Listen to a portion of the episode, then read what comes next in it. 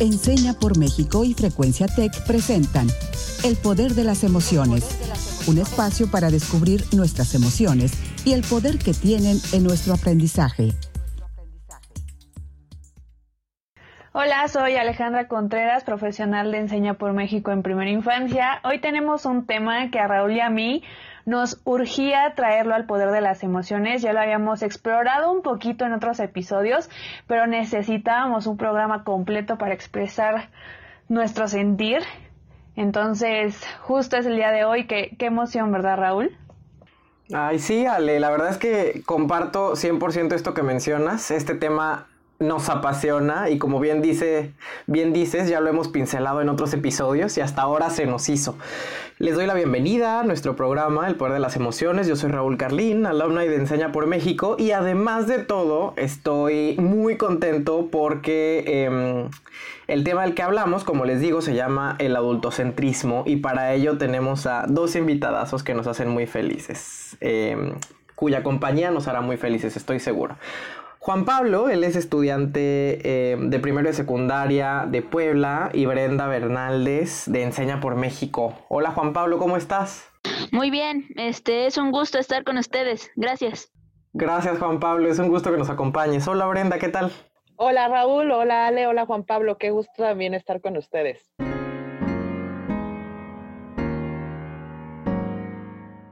Ahora me toca a mí hacerles una pequeña pregunta y quiero, quiero saber, ¿Alguna vez vivieron un momento en el que alguien mayor invalidó su opinión porque eran más jóvenes? ¿Tú, Juan Pablo, alguna vez has vivido un momento así? Eh, no, mm, que yo me acuerde, no. Muy bien. Ay, pues a mí, a mí me tocó muy, muy diferente a Juan Pablo y recuerdo con mucha impotencia algunos momentos. En específico se me vino a la mente cuando yo estaba haciendo mi servicio social en un psiquiátrico federal y teníamos que estar en contacto con diversas especialidades y había algunos doctores que simplemente te ignoraban, parecía que eras un mueble por ser estudiante, ser joven y se protegían de toda la experiencia que ellos tenían para poder hacerlo pero por fortuna también había algunas doctoras, psicólogas que entendían cuáles eran tus ganas de aprender y te daban justo ese, esa oportunidad de equivocarte. Y creo que sigue siendo una práctica muy común. Qué bueno que, a Juan Pablo no le ha tocado, pero a muchas personas en esta sociedad sí. Y creo que llegamos a justificar este adultocentrismo con intentar proteger, entre comillas, a la persona que invalidamos, pero a mi punto de vista solamente le quitamos su libertad, sus ganas de expresarse, su confianza e incluso la seguridad que puede tener en sí mismo.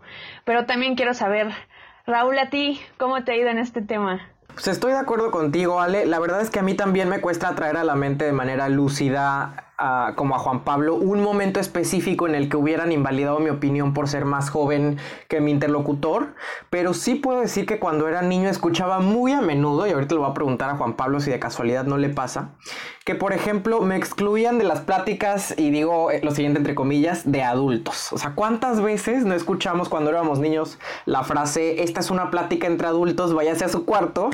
Y claro, yo me imagino que como niño me causaba una frustración enorme tener que irme a cerrar a mi cuarto para no escuchar una, una conversación de la cual deliberadamente me segregaban. Entonces, seguramente me preguntaba pues, ¿de qué rayos estarán hablando que debe permanecer así de oculto? O sea, que, que solo los, los adultos pueden, a, lo que solo los adultos pueden acceder y que yo no podré entender por mi edad. Entonces quiero preguntarle a Juan Pablo, antes de que Brenda nos comparta un poco sobre su experiencia, si nunca te han dicho así, Juan Pablo, que esto es una plática de adultos. Sí, este, bueno, de hecho en mi familia tuvimos una plática sobre eso, este, ya que pues pasaba muy seguido, sobre todo pues al momento de la comida, toda la familia, eh, eh, pasaba, era algo que pasaba muy seguido.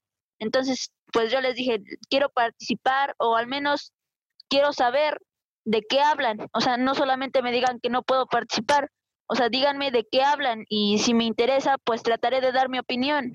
Y si no, pues este me iré a otro lado o simplemente no, pues no me interesa. Oye, Juan Pablo, platícanos más. ¿Qué te dijeron los adultos que estaban alrededor de ti cuando les dijiste eso? ¿Cómo reaccionaron? ¿Qué te comentaron?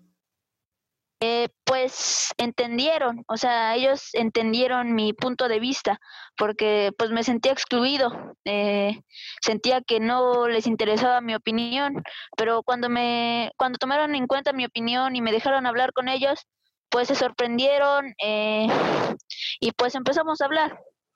Wow, ¿y de qué te gusta hablar con ellos? Pues aunque no sé mucho, me gusta un poco hablar de política, de, de todo eso, temas que tal vez para mi edad no me deberían interesar, pero pues me interesan. No leo revistas sobre eso, ni veo documentales, pero lo que sé me gusta compartirlo. Gracias, Juan Pablo.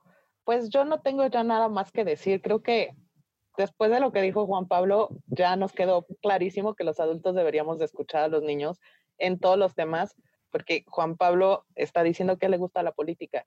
¿Quiénes somos nosotros como adultos para decir que a un niño no le pueden gustar diferentes cosas? Y más bien creo que el tema está en que nosotros les decimos, no, no puedes opinar sin preguntarles si les gusta y a saber más o si saben más que nosotros.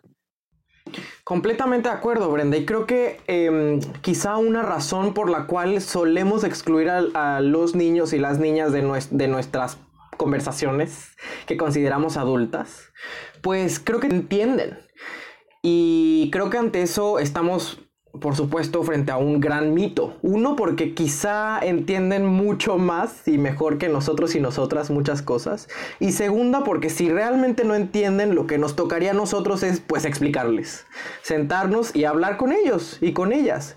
Y mm, así como este mito, creo que hay otros que están pululando alrededor sobre la, sobre la idea de... Em, pues el adultocentrismo, este gran tema que nos convoca hoy.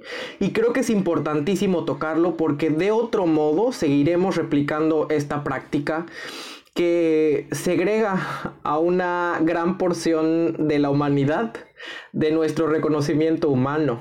O sea, de reconocer que eh, los niños y las niñas tienen mucho que aportar y que tienen una politicidad propia, ¿no? Me encanta escuchar que a Juan Pablo le guste eh, la política, porque eso em, nos deja ver que le interesa su realidad.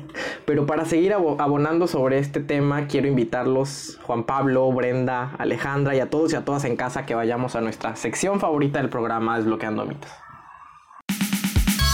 Desbloqueando mitos.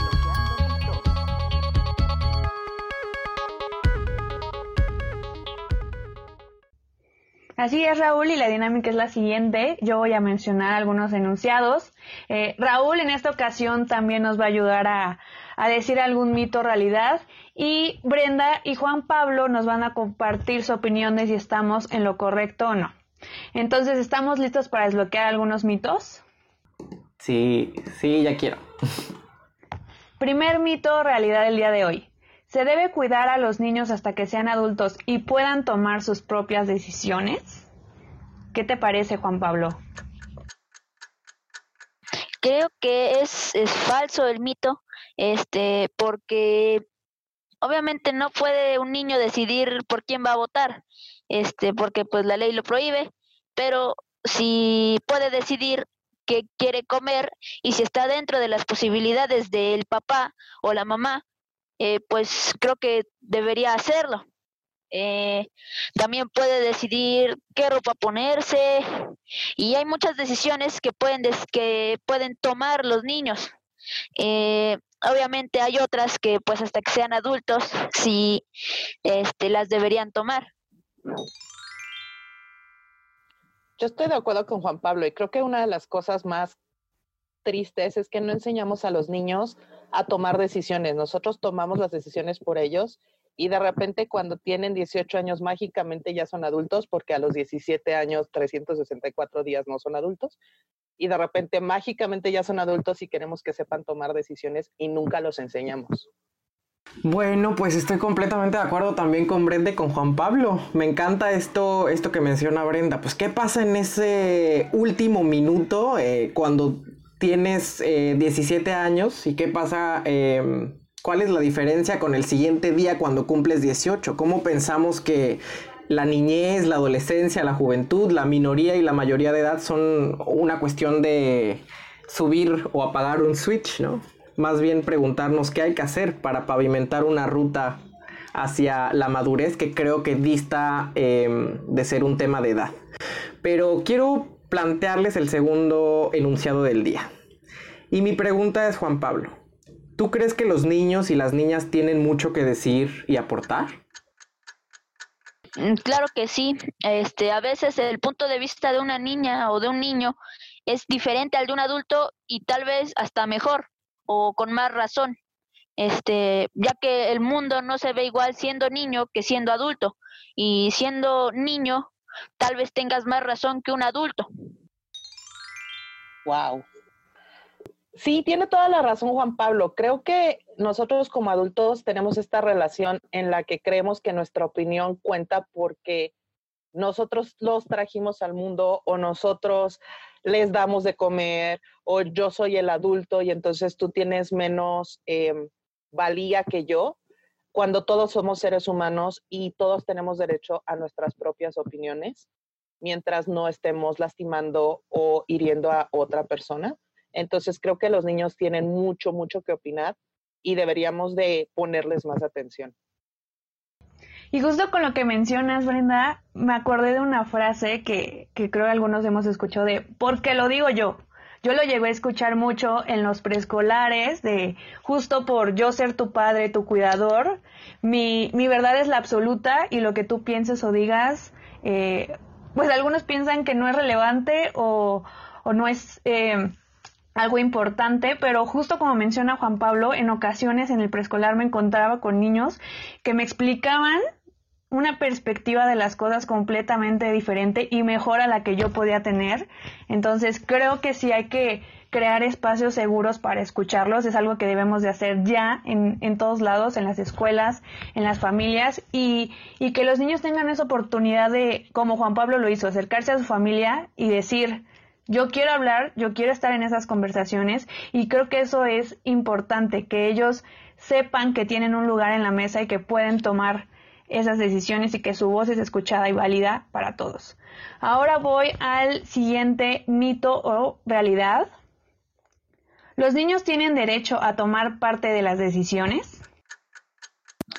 Sí, este, considero que los niños tienen derecho a tomar, a tomar parte de las decisiones porque no sé, tal vez si van a comer algo, los niños pueden decir si lo quieren con chocolate o sin chocolate o así. Oye, Juan Pablo, ¿y a ti que te gusta tanto la política? ¿Crees que los niños tengan derecho a tomar decisiones más allá de si les gusta el chocolate o no, por ejemplo, de política? Eh, sí, tienen derecho y pueden decidir sobre cosas como expresarse porque muchas veces los adultos los oprimen y no los, no los dejan expresarse. Pero si ellos deciden expresarse de alguna u otra forma, en un poema, eh, en, en algún lugar, ellos pueden expresarse, pueden decidir expresarse y no quedarse callados. Perfecto, Juan Pablo, me encanta esto que dices y me encanta también cómo enfatizas esta palabra, este verbo decidir. O sea, que ojalá que cada vez más niños y niñas y jóvenes como tú, Juan Pablo, estén tan conscientes de que ustedes tienen derecho a decidir, a decidir expresarse, a decidir dar su opinión y, que sean escuchados, a decidir compartir su visión del mundo, em, al igual que lo podemos hacer nosotros y nosotras, pero los adultos. Pero quiero plantearte este cuarto enunciado, que es nuestro último mito y realidad del día de hoy, a ver qué opinas sobre él. Y es que el juego es solamente un distractor para los niños y las niñas. ¿Tú qué crees sobre esto? ¿Es un mito o es una realidad?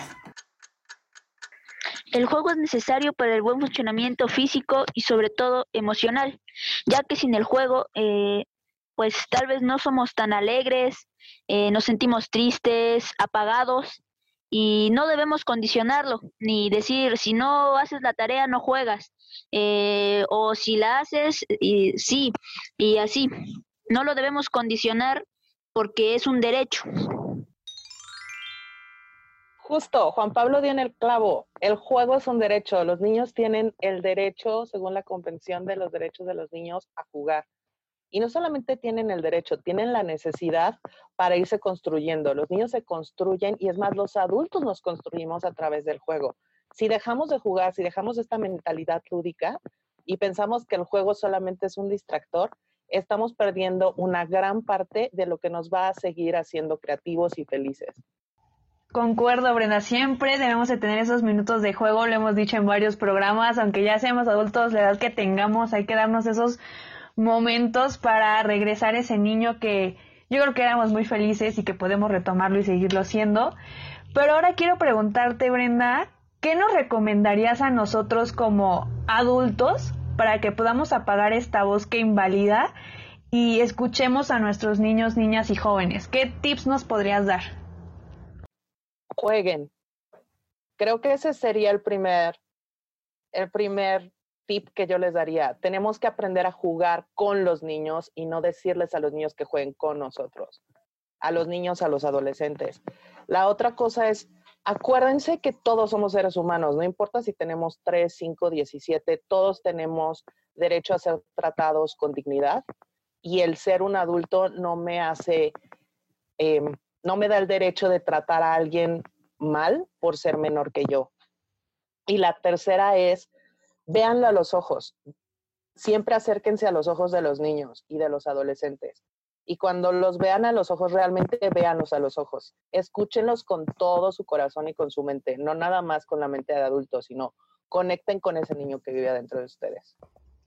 Me encantaron, me encantaron. Ahora tú, Juan Pablo, ¿qué, ¿qué nos gustaría decir a esos adultos que te estamos escuchando para que no solo tú puedas tener esta libertad de expresión, sino que otros niños puedan también tengan esa confianza de acercarse a sus papás y decir, oigan, escúchanme, ¿tú qué les recomendarías a los adultos? Bueno, a los adultos les recomendaría que sean conscientes de lo que le gusta a sus, a sus hijos, eh, que se pongan en los zapatos de sus hijos, que a ellos no les gustaría estar todo el día estudiando, eh, trabajando algunos, eh, a ellos les gustaría jugar, tal vez no todo el día, pero jugar. Eh, les gustaría expresarse eh, o cosas así. Entonces, que sean conscientes los adultos y los niños, que no tengan miedo de decirles a sus papás, ya que pues es un derecho, el juego, el, la libre expresión, todo eso es un derecho que se les debe de otorgar de alguna u otra manera. Tienes toda la razón, Juan Pablo, completamente. Creo que todos aquí concordamos con lo que nos dices. Y con esto vamos a nuestra última sección del programa para responder a la pregunta, ¿qué desbloqueaste hoy? ¿Y tú? ¿Qué desbloqueaste hoy?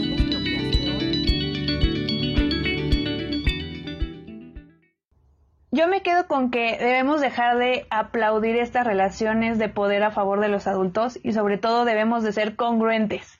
Si exigimos que nos respeten los niños, niñas y jóvenes, nosotros también debemos de respetarlos y dejar de usar estas frases que hemos recopilado en todo el programa como quítate, yo lo hago, no sirves para nada, tú no opines porque lo digo yo, todo esto hace daño y lo peor es que creemos pensando que esto es algo normal, algo que es correcto y esa persona que fue invalidada, si no tiene esta conciencia como la tiene Juan Pablo y no lucha por esos derechos que tiene, puede crecer como un adulto que lo va a replicar con sus hijos, con su pareja, con su familia, en su entorno social. Entonces tenemos que tener mucho cuidado con estos aspectos, pero también quiero saber, Raúl, ¿tú con qué te quedas el día de hoy?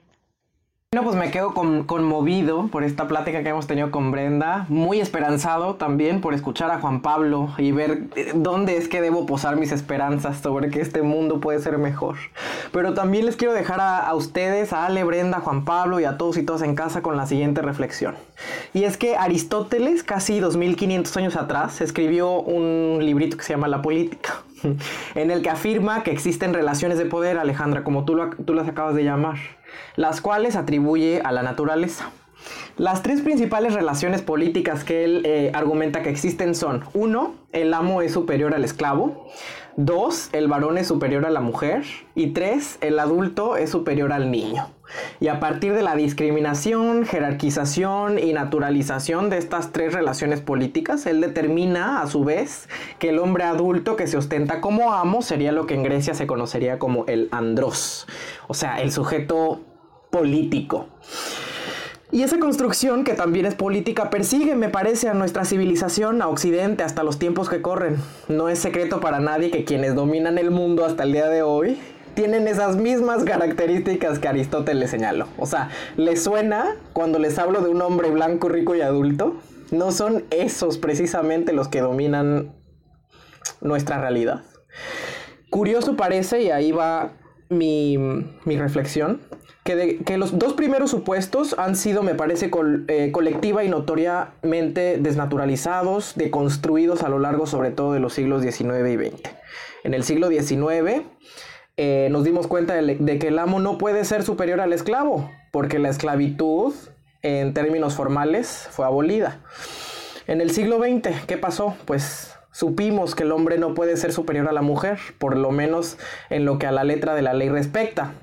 Sin embargo, hasta hoy me parece que seguimos sin concederle a los niños, a las niñas, sin reconocerles la condición de personas, a todas aquellas que no son consideradas adultas y con eso los excluimos de nuestro reconocimiento humano. Entonces me parece que este último entraña el gran reto de nuestra civilización durante este siglo, el siglo XXI.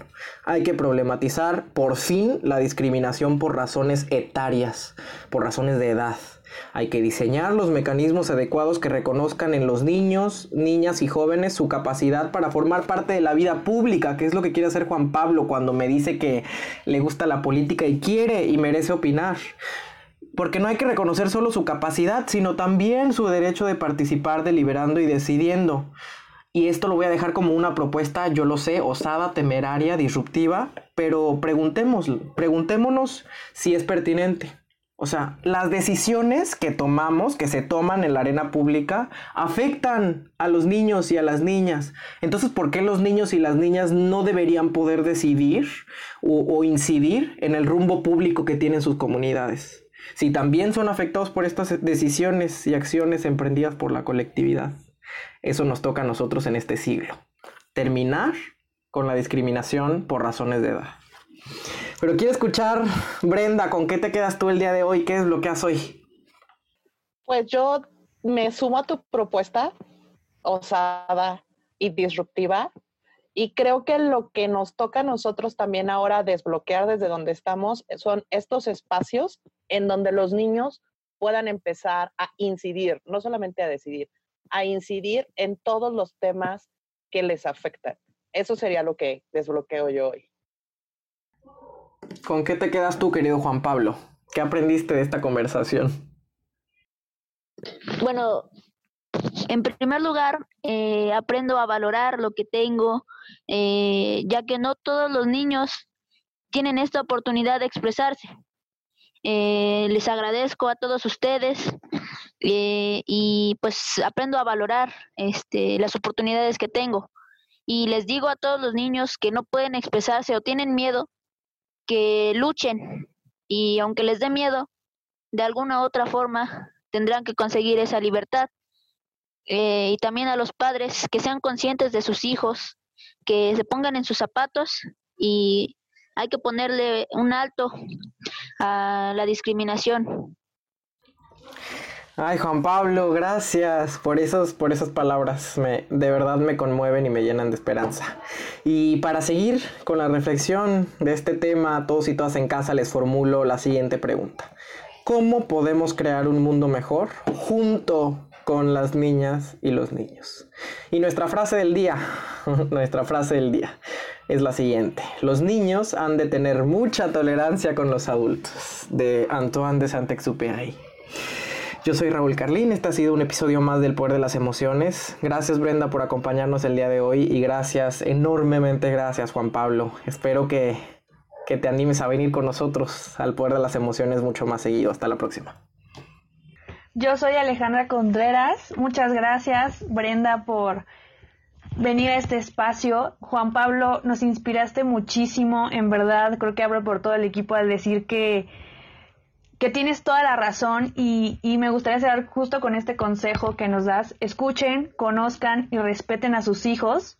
Creo que eso puede hacer una diferencia muy, muy importante. Gracias por estar aquí e inspirarnos. Yo soy Juan Pablo Carrión Ibáñez. Me despido, pero no les digo adiós, porque algún día voy a volver. Muchas gracias por invitarme. Yo soy Brenda Bernaldez y lo único que me gustaría decir es, no importa que no sean sus hijos, tenemos que respetar y darles un espacio a todos los niños de este mundo, a todos los niños con los que convivimos. Gracias. Esto fue El Poder de las Emociones, un espacio para descubrir nuestras emociones y el poder que tienen en nuestro aprendizaje. Un programa producido por Enseña por México y Frecuencia Tech.